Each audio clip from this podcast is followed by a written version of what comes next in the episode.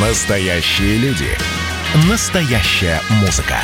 Настоящие новости. Радио «Комсомольская правда». Радио про настоящее. 97,2 FM. эм. Тест-драйв. Здравствуйте, с вами Кирилл Бревдо. Сегодня расскажу вам про новый китайский кроссовер Geleon. Jolene, Jolene, Jolene, Jolene.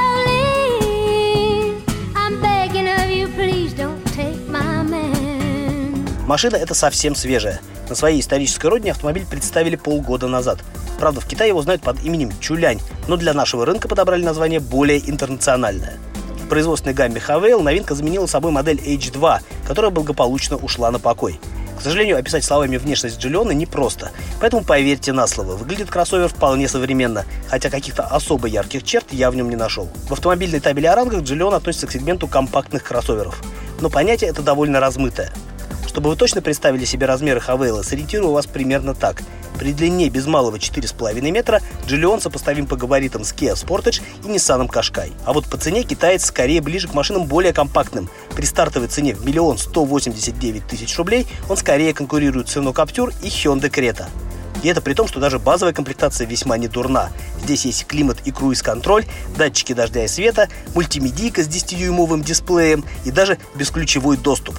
Правда, у такого Джиллиона коробка передач механическая, а привод только на передние колеса, но многим покупателям и этого будет вполне достаточно. А сменить механику на 7-ступенчатый робот можно за доплату в 100 тысяч. Но главное, что в отличие от многих китайских автопроизводителей, в России Havail предлагает и версию с полным приводом, которую подготовили как раз для нашего рынка. Ведь в Китае полноприводных модификаций у кроссовера нет вовсе. А главное, что все Джиллионы локализованы на заводе, который китайцы построили с нуля под Тулой. Ну, то есть, по сути, это продукция отечественного автопрома.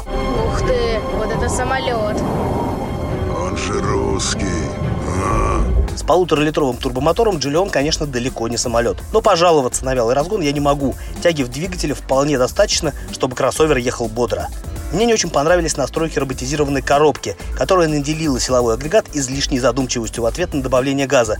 Однако к этому довольно быстро привыкаешь и после уже не обращаешь внимания. А вот с шестиступенчатой механикой совсем другое дело. Чуть подкручивая турбомотор с на старте, можно разгоняться прям лихо и четкость переключения отличная. Однако в плане комфорта двухпедальная версия выглядит куда предпочтительнее. Правда, вначале придется привыкнуть к нефиксируемой шайбе, которая переключает режимы работы трансмиссии. Хотелось бы все-таки, чтобы в крайних положениях был какой-то упор. Говоря о ездовом комфорте, хочу отметить неплохую проработку шумоизоляции. Даже при движении с высокой скоростью пассажиры могут спокойно общаться, не повышая голоса. На разгоне хорошо прослушивается мотор, но его звук не слишком напрягает.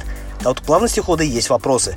Подвеска чересчур подробно передает в салон информацию об особенностях дорожного покрытия, а ямки с острыми краями и поперечные стыки Хавейл и вовсе встречает в штыки. При этом, как ни странно, по каменистой грунтовке кроссовер идет довольно мягко, демонстрируя при этом очень даже приличную энергоемкость. Впрочем, если говорить о потенциальных покупателях, то я даже не сомневаюсь, что большинство из них сочтут поведение Джиллиона более чем приемлемым.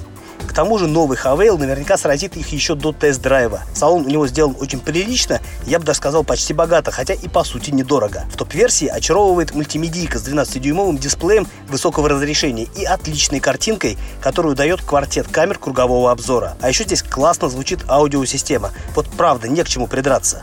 Особо стоит отметить невероятный по меркам класса простор на заднем ряду, причем на переднеприводных версиях тоннеля в полу нет вообще. На фоне богатого оснащения за вменяемую цену, такие недостатки, как нерегулируемый по вылету тонкий руль и подслеповатая панель приборов, которой оснащается машина в топ-комплектации премиум, кажутся сущими мелочами.